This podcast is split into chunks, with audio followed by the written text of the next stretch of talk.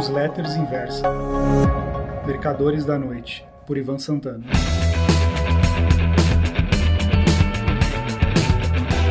Caros amigos, no início dos anos 1990, eu morava num apartamento de quatro quartos na orla da Barra da Tijuca.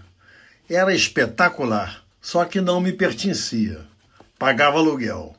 Preferia ter dinheiro líquido em dólares para poder especular nos mercados futuros de Chicago e Nova York. Quando decidi largar o mercado para ser escritor, minha primeira providência foi comprar um apartamento de dois quartos num ponto da Barra muito menos valorizado. Sendo de apenas dois quartos, tive de instalar meu escritório no quarto de empregada, pois nossa cozinheira vai para casa todo dia às três da tarde. Um cubículo de menos de 4 metros quadrados, ao qual dou o nome de sarcófago. Não tem janelas, eu fecho a porta para que o barulho da cozinha não atrapalhe meu raciocínio. Felizmente, o ar-condicionado me mantém a 19 graus, isso em pleno verão carioca. Foi nessa cela que escrevi meus 18 livros, as séries Carga Pesada e Linha Direta para a TV Globo, meus artigos para a resenha BMF e desde o início de 2017, todas as crônicas para a inversa. Como minha filha se mudou em 2007 para a Inglaterra, eu poderia ter montado o escritório no quarto dela, mas viciei no sarcófago. Hoje, sexta-feira dos feriados da Páscoa, escrevo na amplitude da fazenda de um amigo em Minas. Estou sentado num canto da sala principal. Para cada janela que dirige meu olhar, vejo árvores frondosas. Bandos de maritacas passam voando e fazendo uma algazarra, colírio para os olhos e música para os ouvidos. Só que, para falar do assunto deste texto, tenho de abrir um zoom e me situar numa realidade diferente. Um Brasil que patina sem sair do lugar, país que tem quatro poderes, suspense para o quarto, que verá ao final deste artigo, e nenhum deles se entende.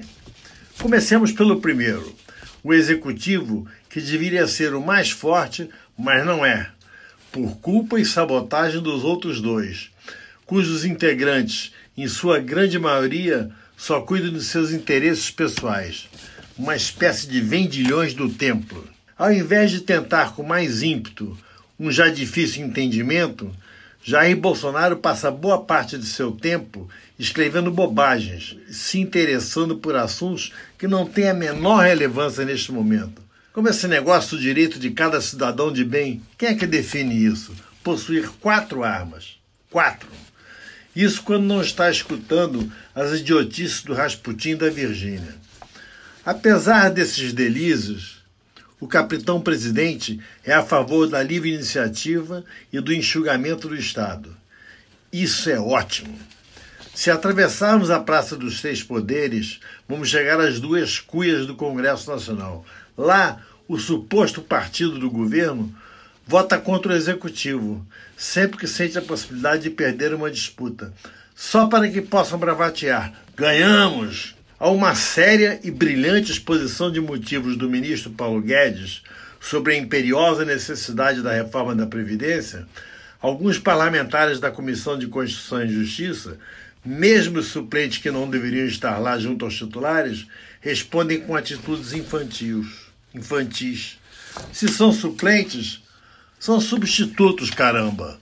Banco de reservas é como se um time de futebol entrasse em campo com 22 jogadores. Vamos continuar girando pela praça.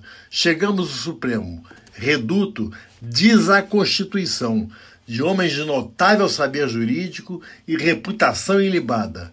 Ali a turma, ou seria a turba, com as exceções de praxe, se transformou em uma trupe mambeme de astros de quinta categoria. Esse é o Brasil de abril de 2019. Apesar dos pesares, que não são poucos, não vemos multidões nem multidinhas protestando nas ruas contra a PEC previdenciária nem contra as privatizações.